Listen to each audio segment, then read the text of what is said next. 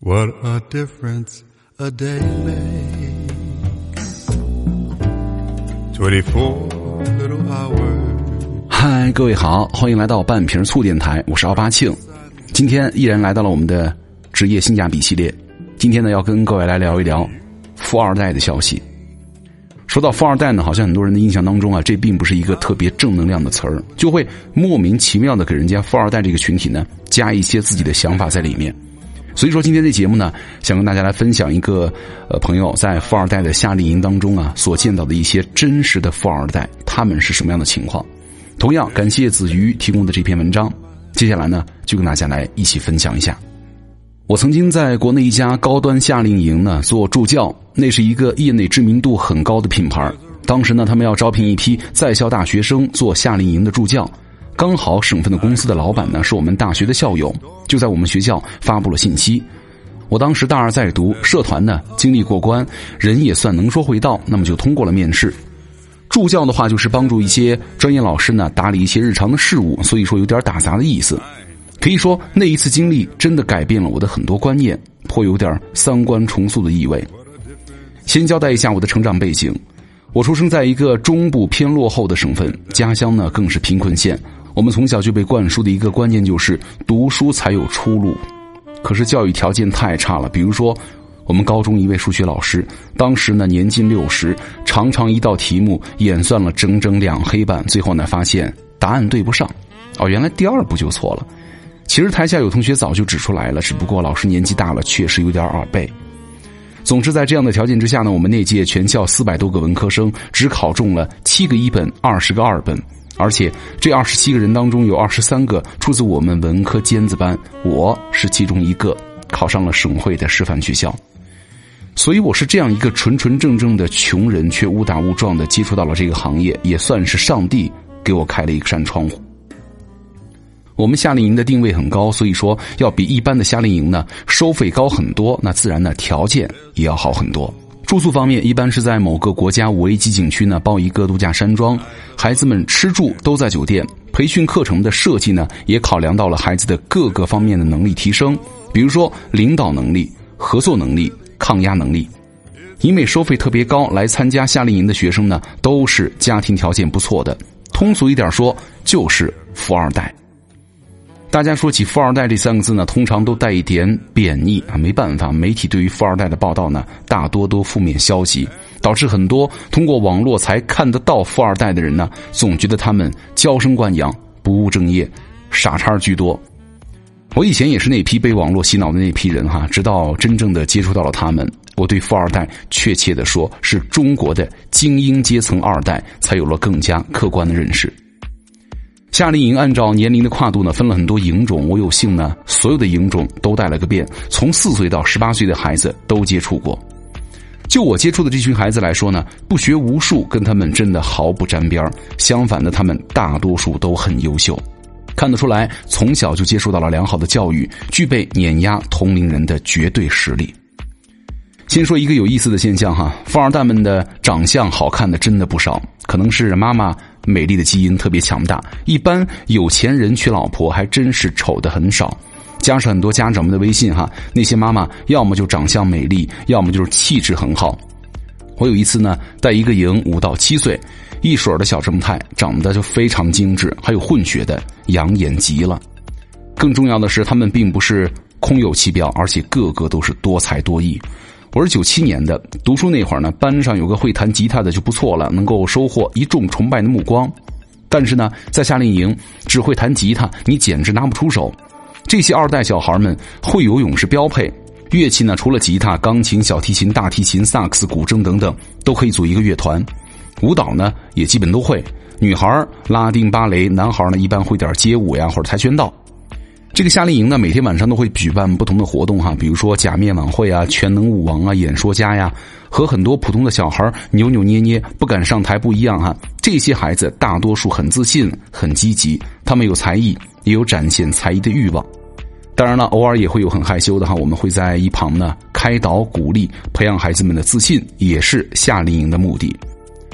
我带过一个三年级的女孩，父母呢都是大学教授，温文尔雅，所以说她也是那种。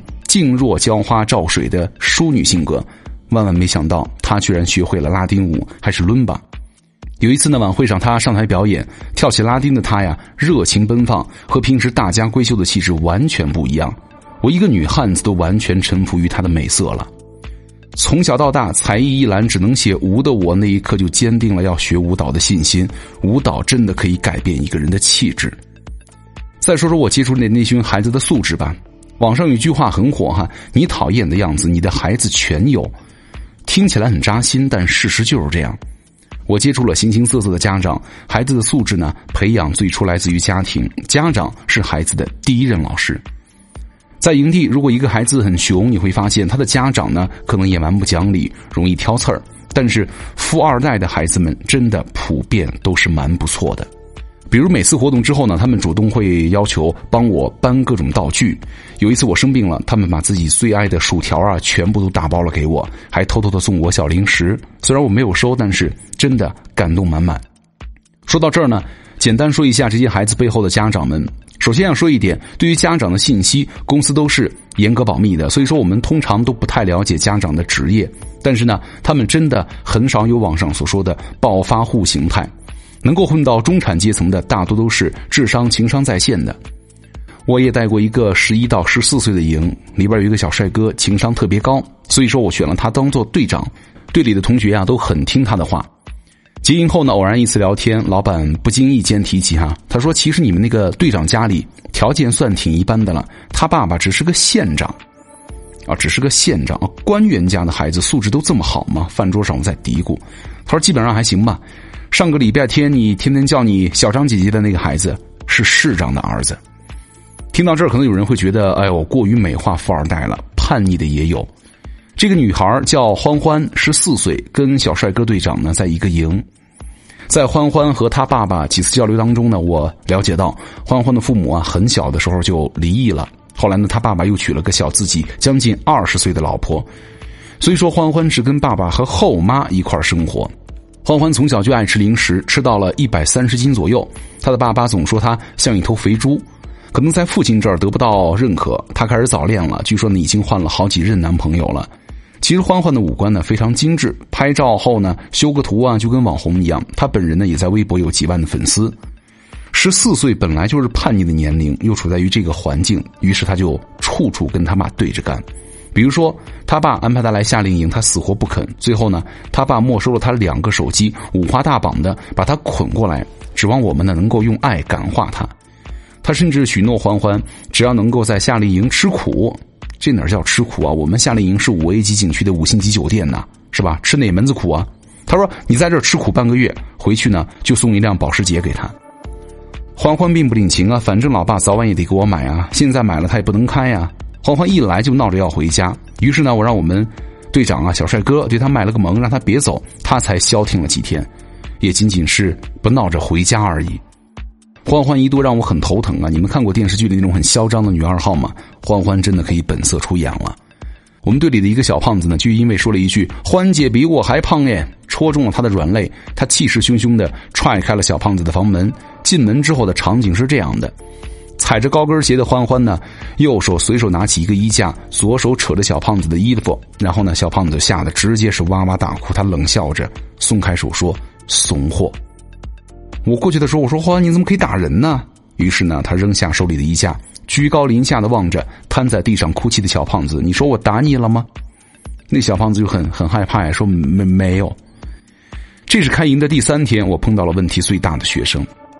尽管欢欢呢看起来非常的张扬哈，她本身呢她还是一个多才多艺的姑娘，钢琴、萨克斯、大提琴她样样精通。所以说我们队呢每次晚会都有她一个节目。舞台上的欢欢啊真的很耀眼，她弹琴的时候那种投入和自信也很动人。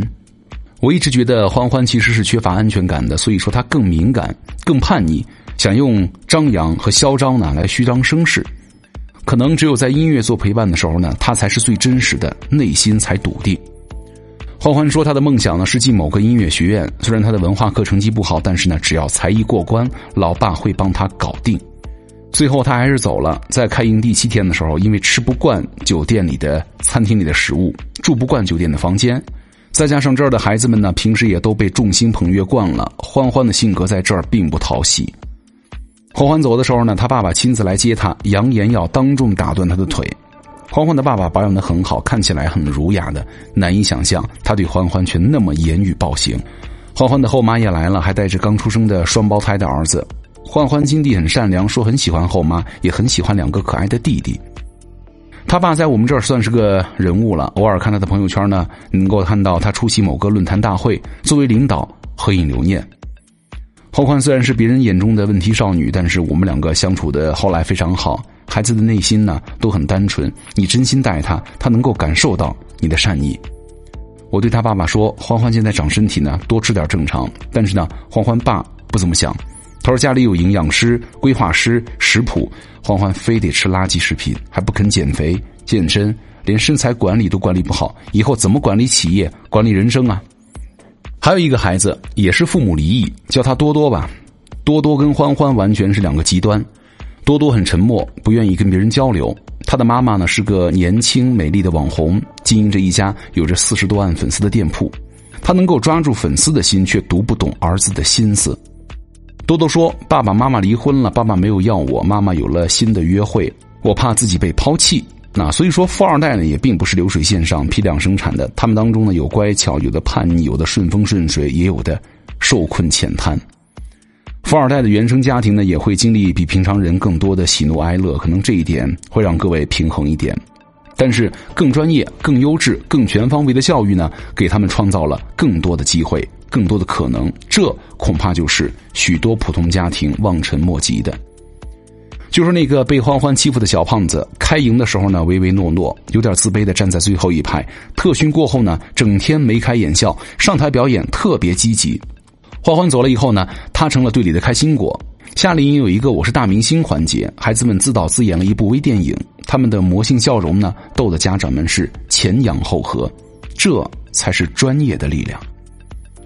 所以接触了一群这样的孩子，让我的人生呢，顿时透进了一束光。我开始意识到见识对一个人的成长有多重要。这些孩子他们没有经历过金钱短缺的窘迫，所以说他们对于钱呢并不敏感，也很坦然。无形当中呢也可能会伤害一些心灵脆弱的普通人。比如说在度假村，一个孩子指着一辆车说：“哎，这车还可以，就是马达不怎么样。”我说：“你才九岁就懂这么多呀？”他说：“我们家就有一辆啊，这个叫兰博基尼，不过我们家那辆更好。”他的语气真的很平常，就像说他们家猫一样。穷人只谈理想不谈钱，因为实现了理想才有钱。不谈钱呢，恰恰是对自己渴望金钱的一种掩饰。而这些富二代们只谈理想不谈钱，因为钱在他们眼中真的不重要。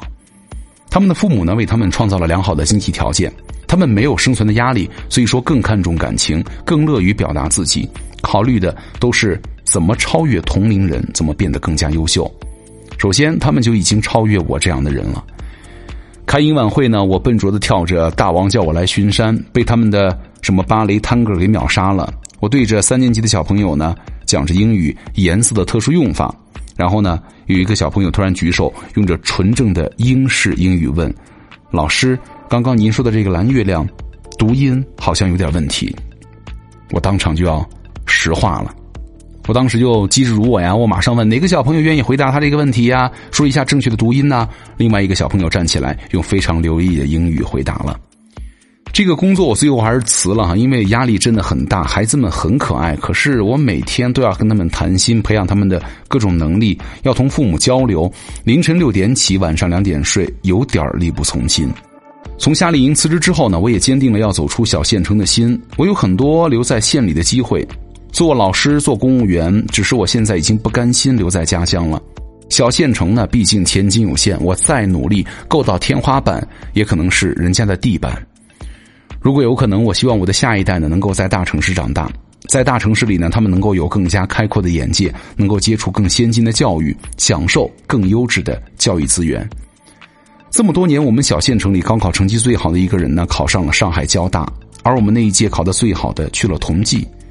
假期同学聚会啊，同济的同学们跟我说，进了大学一看，别的同学个个有多才多艺，不会弹钢琴的至少得会吹个笛子吧？你不会画画，至少写毛笔字吧？而他说他自己什么都不会，他是用了拼命的劲头考了一个大学，而人家呢是用了一部分的精力上了一个大学，差距不言而喻。前段时间呢，北京有小学生研究那个苏轼，很多家长就开始焦虑了、质疑了。其实很正常啊，阶层差异在拉大，教育差异也在拉大。我们看到人家小孩呢在研究苏轼，可能人家大人呢正在研究三苏。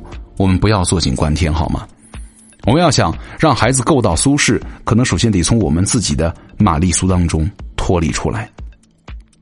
夏令营这段经历呢，让我近距离的过了一下富二代的人生。窥得了金字塔顶端人们的冰山一角，这就够了，等于为我打开了一扇窗，而这扇窗户呢，让我看见了什么是好，什么是优质，剩下的就是让自己啊距离那个好近一点哪怕一丁点我都乐意去努力。OK，这就是今天给大家分享的他说的这些啊，对吧？很有感触，因为我也在做，就是给他们小朋友做培训这一块儿。我真的感觉到哈，就是一个什么样的孩子，他一定有着什么样的家长。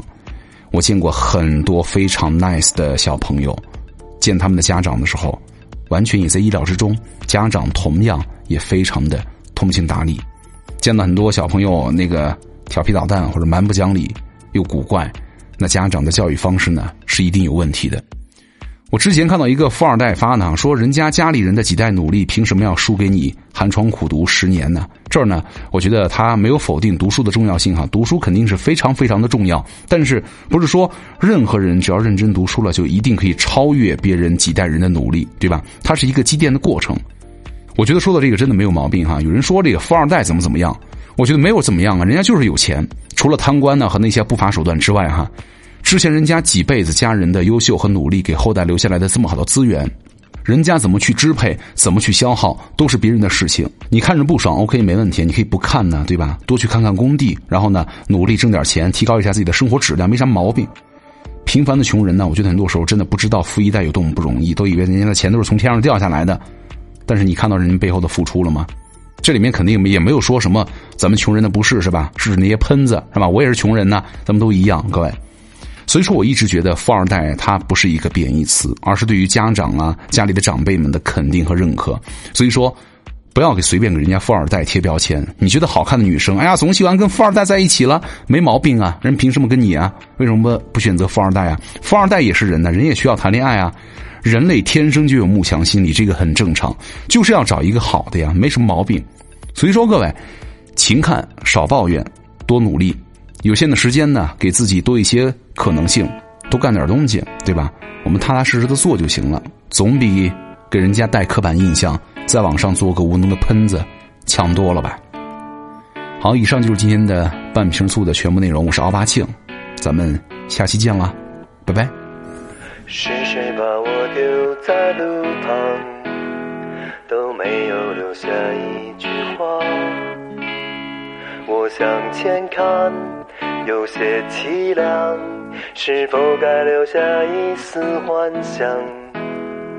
很多的人越走越远，至少有你在身边。我推开窗，去望一望，是否再发现你的模样？谁爱孤单？谁在平淡？昨夜的抱怨会让谁不安？谁想孤单？谁在平凡？明天的祝愿会不？再留下遗憾。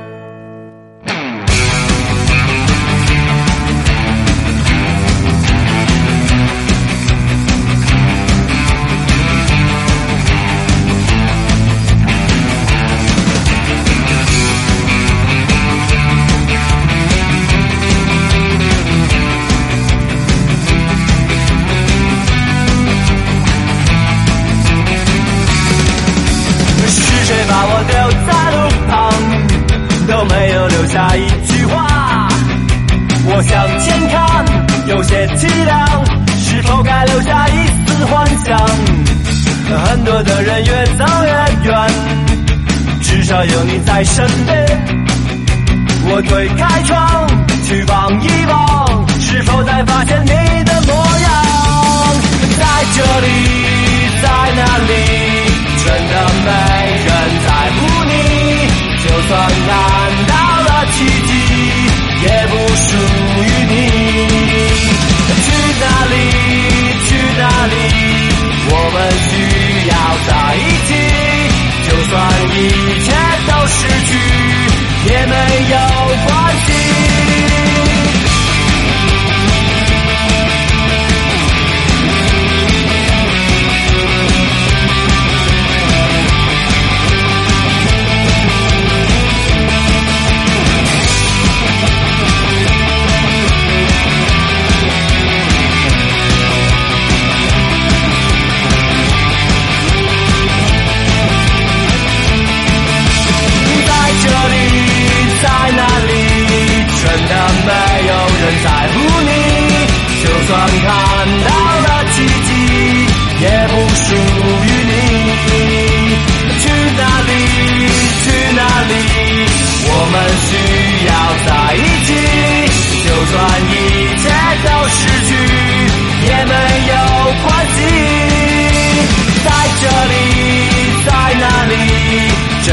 真的没有人在乎你，就算看到了奇迹也不属于你。去哪里？去哪里？我们需要在一起，就算一切都失去，也没有也没有关系。